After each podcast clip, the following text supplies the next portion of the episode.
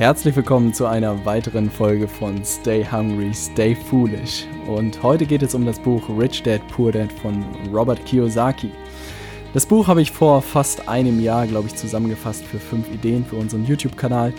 Und es ist ein ständiger Begleiter eigentlich in meinem äh, Leben gewesen oder auch in diesem Jahr gewesen. Und ich dachte mir, dass ich mal zu diesem Buch zurückgehe nochmal die fünf Ideen vorstelle, aber auch ein bisschen eigene Interpretation oder eigene Gedanken dazu äh, einbringe. Und wenn du nochmal hören willst, was die besten Ideen aus dem Buch Rich Dad Poor Dad waren, dann solltest du unbedingt dranbleiben. Ja, wie schon behauptet oder wie schon erzählt, äh, ist es eines der ersten Bücher auch gewesen, die wir auf unserem 5-Ideen-Kanal auf YouTube zusammengefasst haben.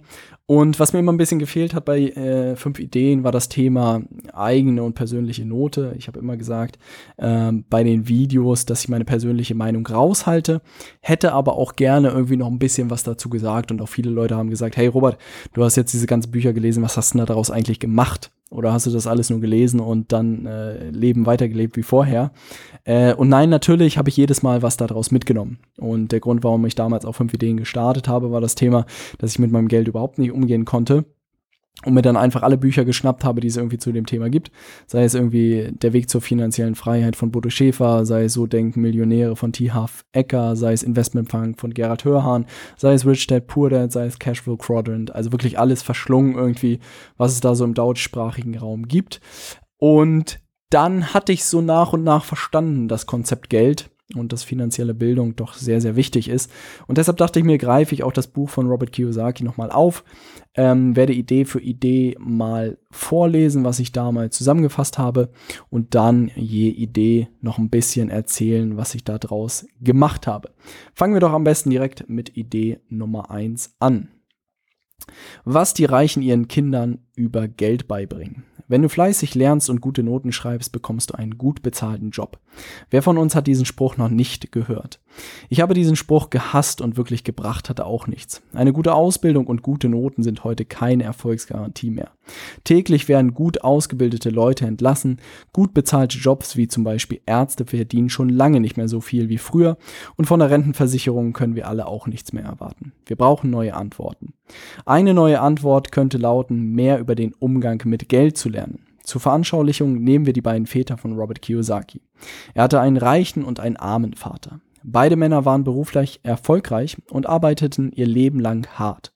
Beide erzielten beträchtliche Einkommen, trotzdem hatte der eine sein Leben lang mit finanziellen Schwierigkeiten zu kämpfen und der andere baute ein Imperium auf. Warum war das so? Der arme Vater würde zum Beispiel sagen, das neue iPhone kann ich mir nicht leisten. Der reiche Vater hingegen würde fragen, wie kann ich mir das neue iPhone leisten? Wenn wir automatisch sagen, das kann ich mir nicht leisten, stellt das Gehirn die Arbeit ein. Die Frage, wie kann ich mir das leisten, regt dagegen das Gehirn zum Denken an. Dies ist nur eins von vielen Beispielen, wie sich die Denkweise über Geld zwischen dem armen und dem reichen Vater unterscheidet. Es zeigt sehr deutlich, dass wenn es um Geld geht, einer von ihnen sein Gehirn abschaltet, während der andere es trainiert. Langfristig führt das dazu, dass der eine finanziell immer stärker, der andere immer schwächer wurde. Um auf unseren Lieblingsspruch zurückzukommen, der arme Vater würde sagen, lerne fleißig, damit du in einem guten Unternehmen unterkommst. Der reiche Vater würde stattdessen sagen, lerne fleißig, damit du ein gutes Unternehmen kaufen kannst. Die erste Idee ähm, beinhaltet sehr, sehr viel Wahrheit. Natürlich ist es alles sehr plakativ und mit reichem Vater und armem Vater ist es auch ein bisschen einfach ausgedrückt. Aber was ich auch gemerkt habe, ist seit meiner Selbstständigkeit, dass man A ganz anders über Geld nachdenkt und B auch sehr darüber nachdenken muss, einfach wie man sein Geld verdient. Und dass dieses finanzielle Denken, dass man das damals, als ich in der Unternehmensberatung äh, gearbeitet habe, mir nie Gedanken darüber gemacht habe. Weil Geld war einfach eine Selbstverständlichkeit. Also man hat jeden Monat seine Überweisung bekommen, man hat sein Gehalt bekommen. Auch in dem Studium davor, als ich ähm, bei einem Automobilhersteller oder einem Automobilzulieferer gearbeitet habe, war Geld auch immer Selbstverständlichkeit. Also ich meine, es kam vielleicht mal einen Tag zu spät oder zwei Tage zu spät und dann hat man schon die Stirn gerunzelt und, oh, was ist das jetzt? Aber man hat sich nie Sorgen gemacht. Aber jetzt als Selbstständiger oder auch als Unternehmer muss man natürlich dauernd darüber nachdenken, hey, wo kommt das Geld her? Und ähm, Was kann ich Leuten anbieten? Wo kann ich Mehrwert schaffen? Etc. Und das ist etwas, ähm, was ich gemerkt habe, was, glaube ich, langfristig auch den Unterschied macht. Und ich kenne viele Leute, die auch irgendwie starten und sagen, hey, im nächsten Jahr werde ich Millionär etc., bevor sie irgendwie den ersten Euro verdient haben. Ähm, und ich glaube wirklich, dass es langfristig einen riesen Unterschied macht, ob man äh, Geld immer als Selbstverständlichkeit jeden Monat bekommt oder ob man wirklich lernt, wie man Geld verdienen kann. Ähm, und ich glaube, die erste Idee drückt das sehr, sehr gut aus, dass ähm, man es einfach wie jede andere Fähigkeit lernen muss. Und ich glaube auch, dass Angestellter sozusagen, dass das nicht äh, der, der Punkt ist, sondern ich glaube auch, dass man sich in seiner Freizeit einfach damit beschäftigen kann. Sei es, dass man mal auf den Flohmarkt geht, sei man, dass man irgendwie mal, was weiß ich, am Wochenende kellnert oder so und sich einfach Sachen überlegt oder auch über das Internet ist es einfacher denn je geworden, sich einfach unternehmerisch nach Feierabend auszuprobieren und mal zu gucken, wie man Geld verdienen kann. Also ich meine, ein E-Book zu einem Thema zu erstellen und daraus irgendwie ein Produkt zu machen und das auf einer Internetseite zu verkaufen. Alles möglich nach Feierabend. Ähm, ich merke bloß, dass wenn man sich diese Fragen stellt, wie kann ich das erreichen oder wie kann ich mir das leisten, einfach langfristig etwas im Gehirn auslöst, ähm, was vorher bei mir einfach nicht da war. Ähm, wenn wir zur zweiten Idee kommen, äh, lautete die, die Reichen arbeiten nicht für Geld. Das Leben der meisten Menschen wird bis in alle Ewigkeit von zwei Gefühlen bestimmt. Von Angst und von Verlangen. Anfangs bringt uns die Angst, kein Geld zu haben, dazu hart zu arbeiten. Und sobald wir unser Gehalt bekommen, gaukelt uns das Verlangen vor, welche wundervolle Dinge wir mit Geld kaufen können. Wenn man ihnen dann mehr Geld gibt, erhalten sie den Kreislauf dadurch aufrecht, dass sie auch ihre Ausgaben erhöhen. Das bezeichne ich als Falle. Mit diesen Worten begann der reiche Vater den Unterricht über den Umgang mit Geld, also Robert Kiyosaki und sein Freund Mike neun Jahre alt waren. Der kleine Robert fragte natürlich, kann man denn dieser Falle entgehen? Ja, sagte der reiche Vater, indem wir bewusst entscheiden, was wir denken, statt einfach auf unsere Gefühle zu reagieren. Statt einfach aufzustehen, den Frühstückskaffee herunterzuschütten und zur Arbeit zu gehen, weil wir Angst haben, unsere Rechnungen nicht bezahlen zu können, sollten wir stattdessen nachdenken, um uns selbst die richtigen Fragen zu stellen. Fragen wie, lässt sich dieses Problem tatsächlich am besten dadurch lösen, dass ich härter arbeite? Die erste und wichtigste Lektion lautet daher, seid ehrlich mit euch selbst und seid euch eurer Gefühle bewusst. Der reiche Vater ergänzte, ich will euch nicht einfach nur beibringen, wie man einen Haufen Geld verdient. Auf diese Weise würdet ihr weder die Angst noch das Verlangen in den Griff bekommen. Wenn ihr reich werdet, ohne gelernt zu haben, mit eurer Angst und eurem Verlangen klarzukommen, seid ihr nichts weiter als hochbezahlte Sklaven. Der kleine Robert fragte, und was sollen wir jetzt machen, um dieser Falle zu entgehen? Der reiche Vater entgegnete, je eher ihr euch von der Vorstellung verabschiedet, ihr bräuchtet ein Gehalt, desto leichter werdet ihr es haben, wenn ihr erwachsen seid. Benutzt euren Kopf, arbeitet umsonst und bald wird, euch euer Verstand Möglichkeiten zeigen, wie ihr zu mehr Geld kommt, als ich euch je zahlen könnte. Und das ist eigentlich also ich glaube, vor einem Jahr, als ich das zusammengefasst habe, hatte ich diesen Punkt noch nicht verstanden. Gebe ich offen und ehrlich zu. Ähm, dieses ganze Thema nicht für Geld arbeiten ähm, habe ich tatsächlich nie wirklich verstanden. Ähm, und ist auch jetzt erst mit der Zeit langsam dämmert es mir. Ähm, ich glaube, wenn man aus dem Angestellten-Dasein rausgeht in die Selbstständigkeit, äh, als Unternehmer startet, vielleicht auch als Investor etc. irgendwie sein Ding macht, dann gibt es irgendwie so eine Schallmauer, ist immer meine Hypothese. Ich weiß nicht, wie viel man zum Leben braucht oder wie viel du zum Leben brauchst. Ich lebe im Moment von, keine Ahnung, 1,5 oder so oder 1,4 pro Monat, wenn nicht sogar irgendwie weniger. Ähm, und ich denke mir, wenn ich die zur Verfügung habe, ähm, dann ist sozusagen ja meine Grundbedürfnisse pro Monat gedeckt wie man diese 1,4 oder diese 1,5 pro Monat verdient, äh, sei mal dahingestellt, aber ich behaupte, dafür braucht man vielleicht, wenn man sich ganz clever anstellt und irgendwie einen guten Job als Selbstständiger macht oder als Unternehmer, braucht man nicht die vollen 20 Arbeitstage pro Monat, so dass man einiges an Zeit eigentlich frei hat. Und äh, dann ist die Frage, und das ist der Punkt, der in dieser Idee 2 durchkommt, dann ist wirklich die Frage, was macht man mit seiner Zeit? Ähm, und dann kommt man immer mehr zu dem Punkt, was mache ich mit meinem Leben, wenn Geld nicht mehr die Motivation ist. Und diesen Punkt habe ich selbst auch sehr, sehr viel in der letzten Zeit drüber nachgedacht ähm, und habe gemerkt, dass immer das Thema Bildung mein Thema war. Also sowohl bei fünf Ideen habe ich immer gerne Bildung oder auch Informationen, die ich für mich entdeckt habe, weitergegeben. Mit dem Podcast tue ich das gleiche. Und ich glaube, es war immer, so ein bisschen ist es daraus entstanden, dass meiner Meinung nach auch Bildung das, das Wichtigste in der heutigen Zeit irgendwie ist. Und dass es einfach gewisse Themen gibt, wo einfach weiße Fläche ist, wo es einfach nichts gibt. Also ich erinnere mich immer an meine Schulzeit. Ich hatte Biologie, ich hatte Geschichte, ich hatte Latein, ich hatte Altgriechisch, aber ich hatte nicht einfach, was mit Wirtschaft zu tun hatte. Ähm, oder auch irgendwie was mit Computern zu tun hatte oder so. Also, und dann saß ich in der ersten BWL-Vorlesung und meine Augen leuchteten vor Begeisterung und ich dachte mir, was ist das für ein geiler Scheiß und wie konntest du niemals in der Schule was davon gesehen haben? Und ich behaupte immer mir, also da hat das, äh, das Schulsystem komplett versagt. Also für mich ist Schule auch immer oder wäre der Wunsch gewesen, sich auszuprobieren.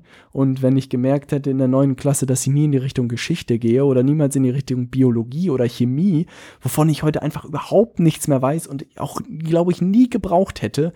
Aber wenn irgendwie in der neuen Klasse mal irgendwas wie Buchhaltung oder Wirtschaft oder irgendwas über den Weg gelaufen wäre, dann hätten meine Augen geleuchtet und ich wäre, hätte Begeisterung für die Schule gehabt. Und da hat das System meiner Meinung nach komplett versagt irgendwie und das ist sehr, sehr schade.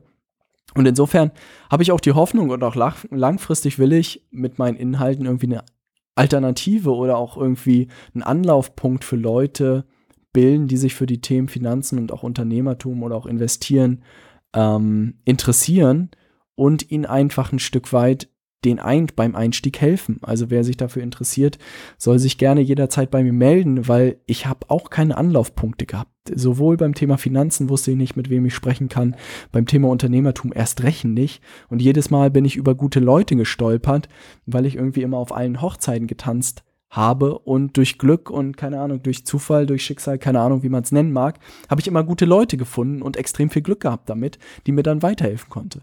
Aber ich glaube, deren Erfahrung auch am Ende anderen Leuten zugänglich zu machen und auch vielen Leuten zugänglich zu machen, das habe ich mir so ein bisschen auf die Fahne geschrieben. Und da steht für mich Geld immer ist dann das Abfallprodukt. Wenn man dann einen guten Job macht und ich wäre der erste Kunde, der irgendwie keine Ahnung, dafür bezahlt hätte, äh, finanzielle Bildung zu erhalten, weil das meiner Meinung nach das Grundgerüst für das gesamte Leben ist. Und wenn man sich dann entscheidet, Unternehmer zu werden, wäre ich auch der Erste gewesen, äh, von jemandem erklärt zu bekommen, wie es funktioniert. Ähm, und das aber vielen Leuten zugänglich zu machen, da habe ich wahnsinnig Bock darauf. Und wenn das am Ende irgendwie monetär noch stimmt, umso besser. Ne? Und das steckt in der zweiten Idee für mich drin. Und das ist ein Thema, was mich in der letzten Zeit echt extrem viel beschäftigt hat.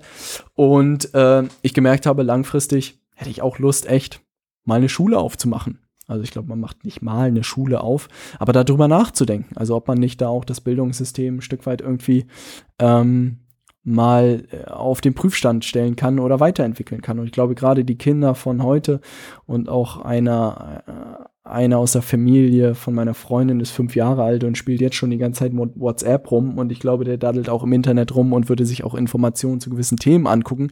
Also man kann auch mit Online, glaube ich, die, die ähm, Kinder von heutzutage erreichen. Und ich glaube, da Alternativen zu schaffen, hätte ich wahnsinnig Lust drauf, weil ich hätte mich in der fünften Klasse wahrscheinlich schon für Finanzen interessiert hätte ich es jemals auf meinen Schirm bekommen. Habe ich aber nicht. Ähm, jetzt genug dem Gemeckere, kommen wir zur Idee Nummer drei. Die Notwendigkeit eines soliden finanziellen Grundwissens. Ah, das spielt mir ja perfekt rein. Wie können wir denn nun schnell reich werden? Die Antwort darauf können wir mit dem Bau des Empire State Buildings vergleichen. Wenn wir das Empire State Building bauen möchten, brauchen wir ein tiefes Loch und ein solides Fundament. In unserem Drang, reich zu werden, versuchen die meisten Menschen jedoch das Empire State Building auf ein 20 Zentimeter tiefes Fundament zu stellen. Das kann natürlich nicht klappen. Wir brauchen also ein solides Fundament. In diesem Fall ein solides finanzielles Fundament. Regel Nummer eins: Wir müssen den Unterschied zwischen Vermögenswerten und Verbindlichkeiten kennen. Das ist auch die einzige Regel. Hört sich das bekannt an? Richtig. Im Video zu Bodo Schäfer hatten wir diesen Gedanken bereits, aber hier ist er nochmal deutlich ausführlicher erklärt. Mag sein, dass die Regel lächerlich einfach klingt, aber die meisten Menschen haben keine Ahnung, wie tiefgreifend sie wirkt. Anhand eines Beispiels wird es deutlicher. So sieht der Cashflow bei einem Angehörigen der Mittelschicht aus. Das ist der Geschäft, der Cashflow eines wohlhabenden Menschen. Diese Diagramme sind natürlich grob vereinfacht. Jeder Mensch muss seinen Lebensunterhalt bestreiten, braucht Nahrung, Obdach und Kleidung. Die Diagramme zeigen jedoch, wie das Geld durch das Leben eines Angehörigen der Mittelschicht und eines reichen Menschen fließt. Die meisten Menschen wissen nicht, wieso sie in finanziellen Schwierigkeiten stecken, weil sie nicht verstehen, wie ihr Geld fließt. Sobald wir wissen, wie unser Geld fließt, lautet der Rat, Ausgaben verringern, Verbindlichkeiten beseitigen und gewissenhaft eine Vermögensbasis auf Grundlage eines soliden finanziellen Wissens aufbauen. An dieser Stelle kann ich dir natürlich nicht die Diagramme vormalen und deshalb muss ich sie erklären. Was Kiyosaki sagt, ist, ähm, eine Matrix hat er mehr oder weniger entwickelt, wo man unterscheidet zwischen Einkommen und Ausgaben und Vermögen und Verbindlichkeiten. Einfaches Beispiel, er sagt, äh, die Mittelschicht äh, bekommt ein Einkommen und kauft sich damit Verbindlichkeiten. Und die Definition Verbindlichkeiten ist relativ einfach. Alles, was Geld kostet und kein neues Geld bringt, ist eine Verbindlichkeit. Ein Auto, Verbindlichkeit. Weil wo kriegt man von einem Gel äh, Auto monatlich Geld, außer wenn man es verkauft? Insofern Verbindlichkeit. Neuer Fernseher, Verbindlichkeit. Couch, Verbindlichkeit. Kühlschrank, Verbindlichkeit. Lampe, Verbindlichkeit. Handy, Verbindlichkeit. Ich glaube, du hast das Prinzip verstanden. Äh, Vermögenswerte, Aktien, Börse, Immobilien, äh, ETFs, was gibt's noch? Tagesgeld. Also was, all diese Sachen, wo man investiert und etwas zurückbekommt, sind Vermögenswerte. Und er sagt halt, die äh, reichen Leute, in Anführungszeichen, oder einfach clevere Leute, nehmen ihre, ihre Einnahmen, investieren es in Vermögenswerte und aus dem Geld, was sie aus den Vermögenswerten erhalten, bestreiten sie ihren Lebensalltag. Das ist natürlich von heute auf morgen nicht gemacht, aber ist etwas, was man parallel sozusagen aufbauen sollte. Und das ist auch etwas, was ich zum Beispiel in meine Finanzen eingebaut habe, dass ich jeden Monat 10% meiner Einnahmen in mein Depot schiebe, sie dort angelegt habe mithilfe einer Börsenstrategie und das immer weiter befeuere sozusagen und das immer weiter wächst und mir langfristig da den Zinseszinseffekt zunutze mache und dann irgendwann wahrscheinlich auch Dividenden etc. ausbezahlt werden können und ich einfach von den Dividenden wahrscheinlich leben kann oder was auch immer man da sozusagen noch, noch rausbekommen kann oder von den Kurssteigerungen dadurch, dass ich Aktien irgendwie verkaufe. Ähm, das ist meiner Meinung nach etwas, was man verstanden haben sollte. Wirklich diesen einfachen Unterschied zwischen Verbindlichkeiten und Vermögenswerten und dass man sich da für sich selbst eine Strategie entwickelt, weil es langfristig das Leben deutlich einfacher macht, wenn man einfach ein Portfolio von Vermögenswerten hat, die irgendwie auch äh, bestenfalls monatlich Cashflow produzieren und man am Ende vielleicht sogar davon leben kann. Ich glaube nur, dass man rechtzeitig damit anfangen muss, dass man sich damit beschäftigen muss. Das ist am Ende alles keine Raketenwissenschaft. Man muss einfach nur angehen und dann hat man langfristig, also zumindest in 10 bis 15 Jahren, glaube ich, Ruhe bei dem Thema Geld, wenn man seine Ausgaben nicht während dieser Zeit drastisch hochschraubt. Aber alles eine äh, Frage des Umgangs mit Geld. Gehen wir mal auf Idee Nummer 4 über, der Einstieg, die eigenen Hindernisse überwinden. Auch Menschen, die sich weitergebildet und sich ein solides Finanzwissen angeeignet haben, können auf ihrem Weg zur finanziellen Unabhängigkeit auf Hindernisse stoßen. Es gibt fünf wichtige Gründe, weshalb es finanziell gebildeten Menschen nicht gelingt, ein üppiges Vermögen anzuhäufen. Diese fünf Gründe sind Angst, Zweifel, Faulheit, schlechte Angewohnheiten, Arroganz. Grund Nummer eins: Angst. Wir sollten unsere Angst vor Geldverlusten überwinden. Es gibt wohl niemanden, der gerne Geld verliert, aber trotzdem gibt es wohl kaum einen reichen Menschen, der nicht schon mal viel Geld verloren hat. Grund Nummer zwei, Zweifel. Wie viele Leute kenne ich, kenne ich, die mir erzählen, dass der Börsencrash im nächsten Jahr kommt. Ich glaube, dass jeder solche Menschen kennt und in jedem von uns steckt ein solcher Mensch. Aber diese Zweifel sind schuld daran, dass wir arm bleiben. Grund Nummer drei, Faulheit. Die viel beschäftigsten Menschen sind meist die faulsten. Ich treffe oft Menschen, die zu beschäftigt sind, um sich um ihr Geld zu kümmern. Diese Menschen sind immer in Bewegung, um den Dingen aus dem Weg zu gehen, denen sie sich selbst nicht stellen möchten. Wenn uns also bewusst wird, dass wir uns vor einer Sache drücken, sollten wir uns immer fragen, was bringt es mir, wenn ich mich damit beschäftige? Wir sollten neugierig sein, denn Neugier ist das beste Mittel gegen Faulheit. Grund Nummer vier, Gewohnheiten. Der arme Vater von Robert Kiyosaki bezahlte seine Rechnungen stets am Anfang des Monats aus Gewohnheit. Danach blieb kaum was übrig. Der reiche Vater hingegen bezahlte sich immer zuerst selbst, bevor er alle anderen Rechnungen bezahlte. Wenn er danach nicht alle Rechnungen bezahlen konnte, musste er sich immer etwas einfallen lassen, um diese bezahlen zu können. So setzte er sich selber unter Druck und wurde finanziell immer stärker. Grund Nummer 5, Arroganz. Arroganz ist Ego plus Ignoranz. Die meisten Menschen verstehen ihre Unwissenheit, verstecken ihre Unwissenheit hinter Arroganz. Wenn wir wissen, dass jemand keine Ahnung von einer Sache hat, sollten wir uns einen anderen Experten suchen oder ein Buch lesen da sind tatsächlich ähm, gute Punkte drin. Also gerade das Thema Angst, ich glaube, da die Verlustangst so allgemein auch psychologisch nachgewiesen. Äh, Daniel Kahnemann, die Kunst des schnellen und langsamen Denken, äh, nicht die Kunst, äh, schnelles und langsames Denken. Das, das, andere Buch war die Kunst des klaren Denkens von Rolf Dobelli. Aber das war es nicht. Ähm, ist, glaube ich, sehr, sehr viel drin. Also ich glaube, jeder Mensch hat Angst davor, Geld zu verlieren und auch diese Existenzängste. Man muss sich das am Ende immer bewusst machen, äh, wie tief man auch fallen kann, auch gerade in Deutschland, ähm, ist die Frage. Äh, ich glaube, wenn man sich der Angst schon bewusst ist, schon die halbe Miete. Aber äh, sie ist da und ich glaube, man muss sie zum Freund, Freund machen oder sich äh, damit beschäftigen und dann wird sie harmloser. Das Thema Zweifel, klar, also ich merke es auch, wenn ich mit Themen mit Leuten über Finanzen oder über Geld oder über Börse rede, viele, oh, ich habe Telekom-Aktien gekauft, abgeschmiert.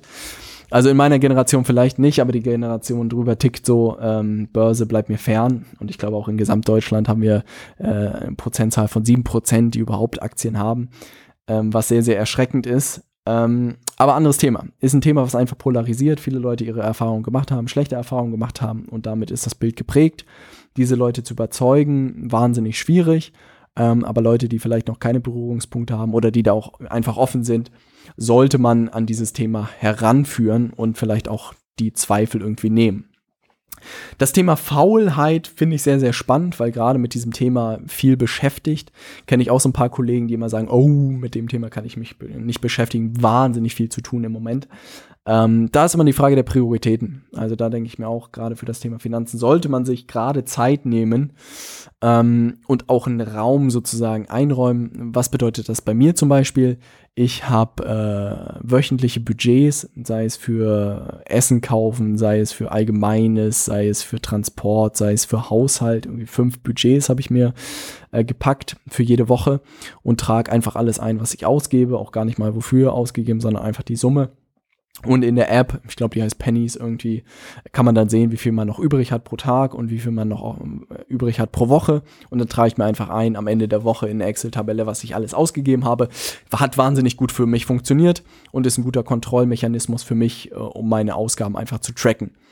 Ähm, ich habe das auch, mit Monatsbudgets äh, probiert, da war immer zu viel Monat übrig am Ende des Geldes. Das hat irgendwie nicht funktioniert, aber so auf wöchentlicher Basis fand, äh, funktioniert das wahnsinnig gut. Und auch Nils meinte, gefühlt bin ich der Einzige, der das noch macht und ansonsten kennt er niemanden eigentlich, der seine Ausgaben irgendwie trackt. Und äh, das ist etwas, ich glaube, wenn man auch über Investieren nachdenkt, dann ist das der erste Schritt, erstmal seine Finanzen in den Griff zu bekommen. Und ich glaube, da so mit Budgets und Ausgabentracking zu arbeiten, ist relativ simpel, hat aber einen großen Effekt meiner Meinung nach. Ähm, dann das Thema Gewohnheiten, klar, Vieles wird aus Gewohnheit gemacht, auch gerade der Umgang mit Geld. Wenn man immer mit der Karte bezahlt hat, dann plötzlich bar zu bezahlen, relativ unwahrscheinlich. Ähm, das war zum Beispiel ein Tipp von Bodo Schäfer, der mal gesagt hat, äh, um sich irgendwie reich zu fühlen, kann man immer 500-Euro-Schein im Portemonnaie haben. Das habe ich nie gemacht, aber ich habe irgendwie auch immer Bargeld dabei und bezahle auch alles bar, weil ich dann wirklich sehe, was ich ausgebe. Und das ist eine gute Sache, die mir auch sehr geholfen hat, irgendwie mit dem Geld besser umzugehen.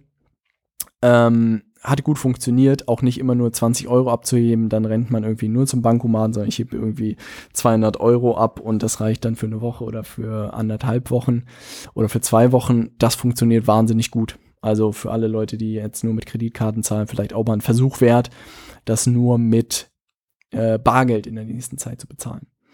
Und das letzte Thema ist Arroganz. Klar, gibt es Leute, die fürs Thema überhaupt nicht offen sind und sagen, pff, was erzählst du mir da oder worum soll es gehen? Klar, soll jeder irgendwie sagen, aber so insgesamt ist immer mein Vergleich, Leute, die jeden Tag ins Fitnessstudio gehen, haben durchtrainierten Körper, wenn sie nicht alles falsch machen. Und Leute, die sich jeden Tag mit ihren Finanzen oder mit Geld beschäftigen, haben am Ende einen dicken Geldbeutel, wenn sie nicht alles falsch machen. Ne? Also warum sollte es wie in anderen Lebensbereichen bei dem Thema anders sein? Viele Leute sehen es als irgendwie gegeben, dass die Finanzen stimmen oder nicht stimmen. Wie mit allen Themen kann man sich damit beschäftigen. Ich finde es auch schade, dass man irgendwie in Deutschland darüber irgendwie überhaupt nicht reden kann. Ähm, bin auch gespannt auf die Reaktion dieses Podcasts. Aber da es ja ein Buch ist und ich finde, Robert Kiyosaki kriegt ja sehr, sehr gut hin, äh, finanzielle Bildung irgendwie gut zu verpacken und auch in diese Geschichten zu verpacken. Und insofern kann ich jedem dieses Buch an dieser Stelle schon nur ans Herz legen. Kommen wir zur Idee Nummer 5. Ähm, Lasst uns loslegen, die ersten Schritte machen. Wie fangen wir also an? Gute Geschäfte sind wirklich leicht zu finden. Es ist genau wie damals, als wir das Fahrradfahren lernten. Am Anfang war es einfach ein bisschen wackelig, doch dann war es kinderleicht. Die folgenden fünf Schritte sind die wichtigsten, um den Anfang zu machen. Erstens, wir brauchen einen Beweggrund, der größer ist als die Wirklichkeit. Unser Grund könnte zum Beispiel lauten, wir wollen um die Welt reisen und so leben, wie wir wollen. Wir wollen die Kontrolle über unser Leben und über unsere Zeit haben. Wenn wir keinen Grund haben, finanziell unabhängig zu werden, der stark genug ist, brauchen wir gar nicht erst anfangen. Der Weg wird uns zu anstrengend erscheinen. Zweitens, wir treffen täglich unsere Wahl. Das ist die Macht der freien Entscheidung. Täglich können wir uns aufs Neue entscheiden, was wir mit unserem Geld anfangen und womit wir uns geistig beschäftigen. Wer reich werden will, muss und kann sich täglich dafür entscheiden. Drittens, investiert zuerst in eure Bildung. Letzten Endes ist unser einziges wahres Vermögen unser Verstand. Es ist das mächtigste Werkzeug, das unserer Kontrolle untersteht. Wir können den ganzen Tag Game of Thrones gucken, Kaffee bei Starbucks trinken, shoppen gehen oder eben ein Finanzplanungsseminar besuchen. Die meisten Menschen kaufen einfach irgendwelche Kapitalanlagen, statt zuerst in ihr Wissen über das Investieren zu investieren.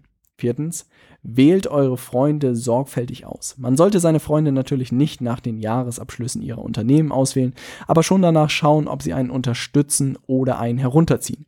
Es fällt mir zumindest häufig auf, dass nur bestimmte Freunde über Geld sprechen und dass diese auch schon Vermögen aufgebaut haben.